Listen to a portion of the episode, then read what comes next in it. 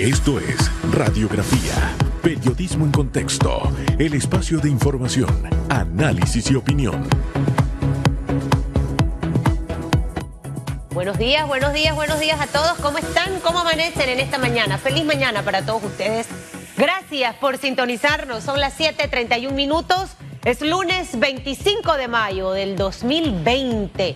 Se acaba mayo. Esta es la última semana del mes de mayo. Usted trate luche, trabaje incansablemente, al menos por hoy, llenar su cabeza con un pensamiento positivo, algo que desee con todas las fuerzas de su corazón y que crea que lo va a recibir. Ese pensamiento positivo lo va a llevar a trabajar arduamente en eso. Que esta semana sea una semana de buenas noticias para todos los que nos están viendo, para todos los que nos están escuchando. Empecemos a trabajar en esos pensamientos positivos para que poco a poco se vayan haciendo realidad. Escoja uno. A los que les cuesta mucho, uno.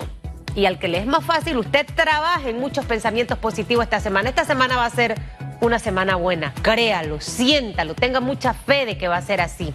De que va a encontrar dirección en eso que tanto usted está buscando, a lo mejor en trabajo, en finanzas, en su hogar, en su negocio. Va a ser una semana buena, así que inicie esta última semana de mayo con esos pensamientos y al menos uno si le cuesta mucho el resto. Hoy vamos a estar conversando con Elisa Suárez, expresidenta de CONEP y también directora ejecutiva de Convivienda. Ya el bloque 2 debe ser anunciado su reapertura y entra la construcción. Pero hemos escuchado a varios grupos empresariales que no se sienten muy satisfechos por el desconocimiento de las fechas para los bloques de apertura. De esta manera los empresarios no pueden prepararse. Vamos a conversar con ella al respecto sobre este tema, las condiciones también con las que los negocios van a abrir sus puertas en esta, en esta normalidad que arranca probablemente para este sector a partir del día viernes o lunes de la próxima semana. Usted manténgase en sintonía porque va a ser interesante lo que nos vaya a decir Elisa Suárez. Desempleo aumentará, se mantendrá, disminuirá. O sea, ¿cuál es la perspectiva económica que ve el sector empresarial de nuestro país? Usted también puede esta mañana participar de las redes sociales. Tenemos ya colgada allí pregunta en redes a través de arroba ecotv panamá, arroba rpc-radio. La pregunta de esta mañana, a dos meses que se implementó la cuarentena en el país con las cifras presentadas por el MINSA, ¿cuándo piensa que se debe levantar la cuarentena?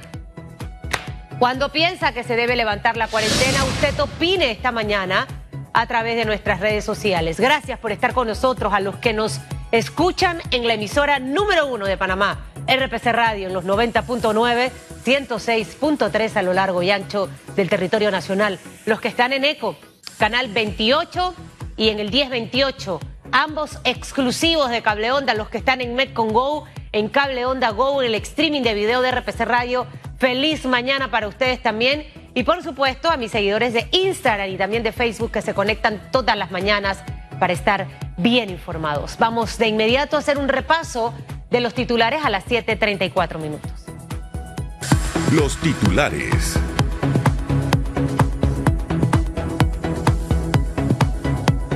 Así titulan los diarios de la localidad el día de hoy. Empresas piden fechas y procedimientos claros para reapertura gradual.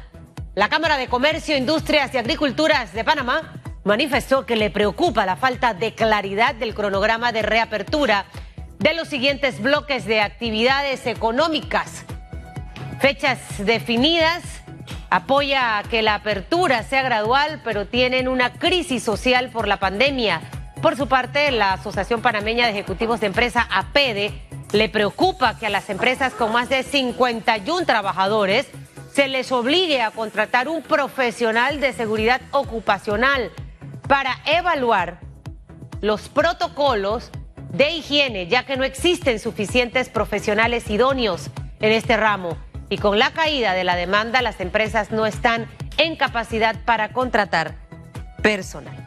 7.35 minutos, ministros de salud de la presidencia detallaron las acciones conjuntas llevadas para enfrentar la crisis del COVID-19.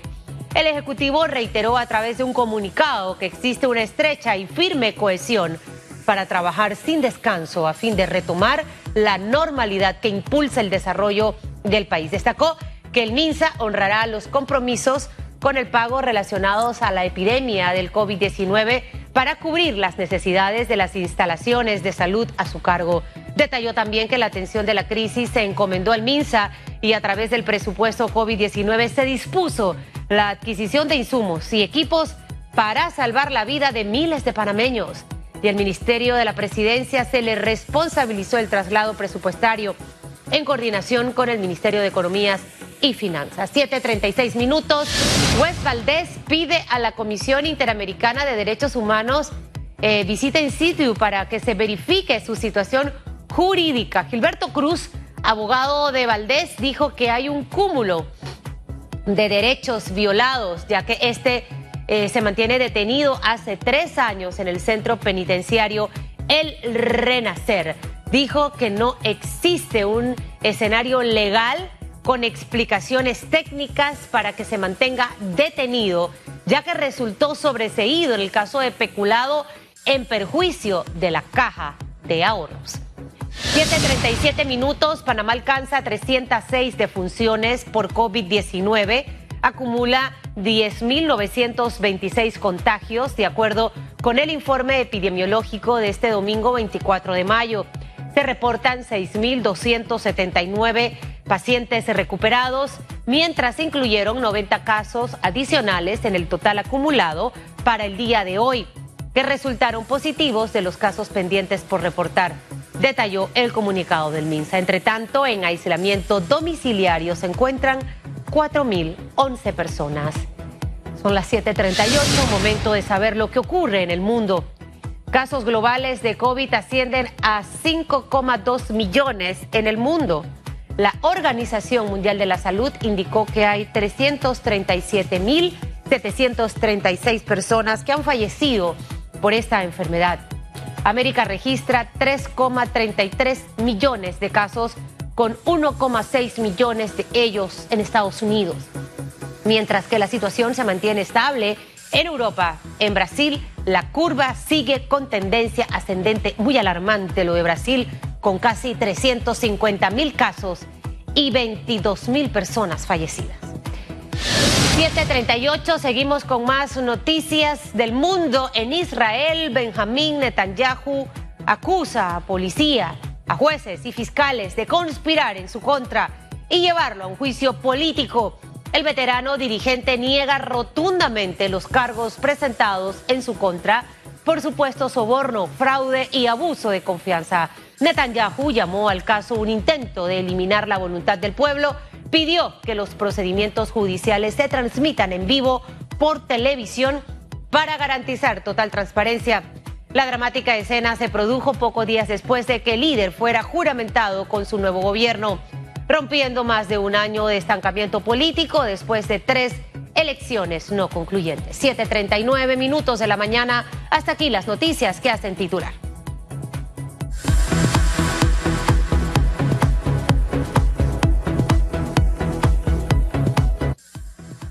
Hoy tenemos pregunta en redes relacionada con el regreso a la normalidad, el levantamiento de esa cuarentena eh, total. Usted puede opinar a través de arroba ecotv panamá, arroba rpc-radio, a dos meses de que se implementó la cuarentena en el país y con las cifras presentadas por el MINSA. ¿Cuándo piensa que se debe levantar la cuarentena? ¿Cuándo piensa usted que debe levantarse la cuarentena? Usted puede opinar a través de las redes sociales y más adelante vamos a estar compartiendo sus comentarios. Elisa Suárez se encuentra con nosotros. Es interesante hoy escuchar el punto de vista del sector empresarial. En uno de los titulares hablábamos del punto de vista de la Cámara de Comercio. Está preocupada porque no, no se conoce ese calendario de fechas para la reapertura de los bloques. Eh, lo mencioné hace dos semanas específicamente aquí en esta misma mesa. El empresario muy pequeño, muy mediano, muy grande, tiene que prepararse, tiene que hacer un cronograma de esa reapertura. Ahí entran temas de mercadeo, temas de publicidad, temas administrativos, temas de recursos humanos. Y por otro lado, APEDE también hace un señalamiento acerca de ese funcionario de salud ocupacional que deben tener las empresas con eh, mayor de 54 empleados. ¿Qué piensa en este momento el sector de la construcción también? Porque en este bloque entra la construcción, el bloque 2, que debe anunciarse, por ahí escuché que a lo mejor el miércoles, señora Elisa Suárez, o probablemente para cerrar la semana. Y, definitivamente que muchas empresas no van a esperar el calendario y han empezado a hacer un calendario interno. Eh, pero, ¿qué punto de vista tienen ustedes con respecto a lo que ha mencionado Cámara de Comercio y APD? Buenos días para usted. Buenos días, buenos días a todos los que nos escuchan y nos ven. Susan, antes permíteme, eh, quisiera enviarle respetuosamente mi más sentido pésame a todas las familias que que han perdido un familiar en estos meses, en estos días, ya sea por poquito por cualquier cosa. A veces perdemos esa sensibilidad y hablamos solamente de números y no nos damos cuenta que se trata de familias y de seres humanos. Así que muy respetuosamente mi más sentido pésame en esta situación. Eh, sí, el tema, estamos preocupados, definitivamente. Eh, no hay nadie en este país, ni trabajador ni empleador, ni gobierno, que en este momento no nos diga que está preocupado, Susan, porque lamentablemente necesitamos claridad, necesitamos entender cómo vamos a hacer estos procesos de reapertura. Un día nos dijeron cierren todo, cerramos eh, y tuvimos que comenzar a reinventarnos por lo menos mentalmente. Fíjate, el bloque 2, eh, primero en las redes, porque de, otra manera no nos enteramos, surge una fecha que tampoco sabemos si es cierta, luego sale un comunicado diciendo que no es así, eh, y lo que va a reabrir es, en este, en este tema de la construcción, la construcción eh, del sector público, aún no la del sector privado hasta donde nosotros conocemos por los bloques que nos han eh, pues estado enseñando o nos, nos han estado dando en los comunicados. Así que sí, pareciera que pronto va a reactivar esa actividad, pero es importante. Nosotros para reactivar cualquier actividad tenemos que estar preparados. Tú no me puedes decir, como en el bloque 2, que mañana vas a abrir, pero pones el tema de los salvoconductos en línea en esa noche. Exacto. Y al día ya tú tenías que tener ese salvoconducto y obviamente no lo podías tener. También necesitamos abrir, por ejemplo, en mi sector, el sector construcción, yo necesito mi oficina administrativa. Yo necesito reactivar mis equipos eh, de salud que tengo dentro de la empresa, que ya tienen protocolos hechos, porque la ley panameña ya nos dice a los, eh, a los empresarios por ciertos niveles de actividad eh, según cantidad de trabajadores o por actividad que realizamos, industria, comercio, etcétera, etcétera, nos dice qué protocolos tenemos que tener. O sea, eso ya existe, eso está en nuestras empresas. Nosotros debemos tener personal ya capacitado y preparado, que ahora tendríamos que adecuarlo para las cosas específicas de COVID. ¿Ves? Entonces, eso necesita un proceso. Yo necesito un proceso administrativo inicial, necesito ir convocando a esas personas, necesito ir a hacer las limpiezas específicas que tengo que hacer en mi área de trabajo. Y esas cosas no las conocemos. Tú no me puedes decir de hoy para mañana, abre y punto.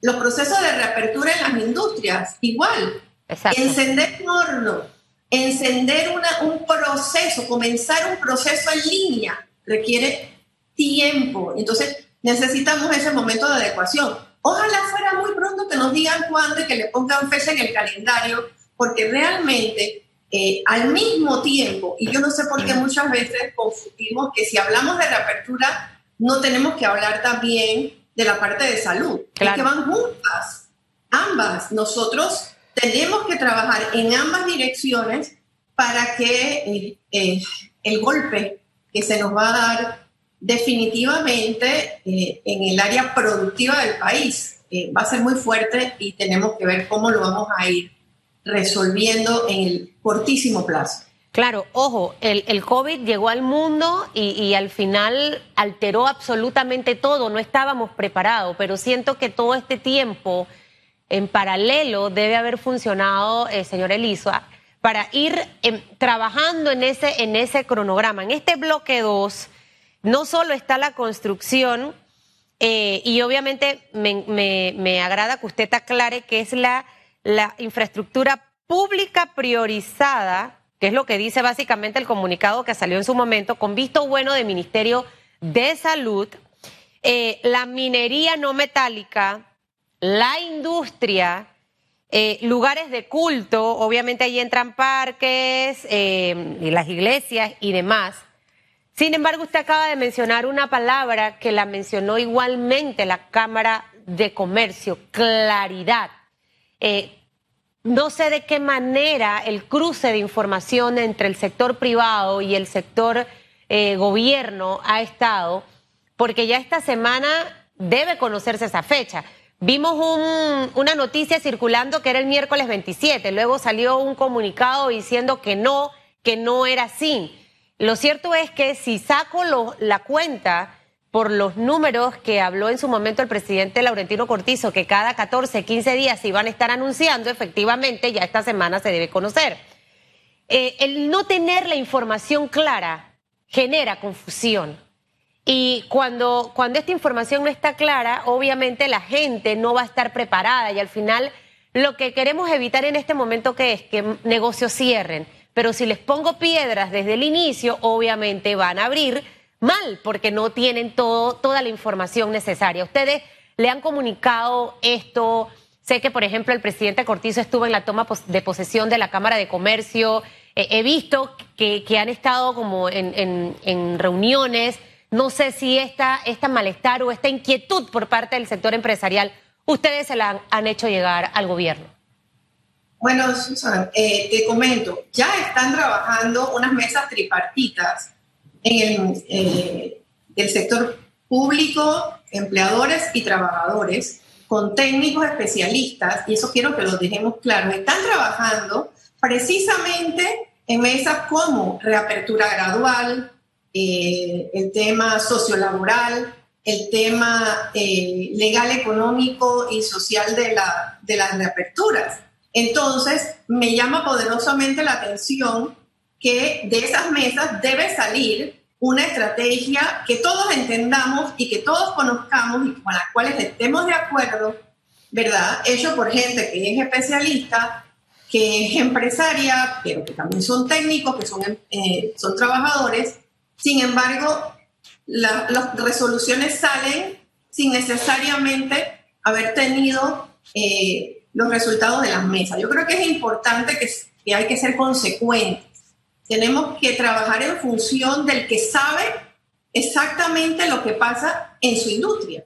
No es lo mismo una industria eh, manufacturera de alimentos, ¿verdad? Que eh, una ferretería, un supermercado o que el área agropecuaria. Entonces nosotros tenemos que ir cada cosa adecuándola. Ya muchas empresas están trabajando en eso y de hecho eh, lo importante en este sentido es eh, lo que nos ha transmitido el señor presidente. El gobierno debe ser un facilitador.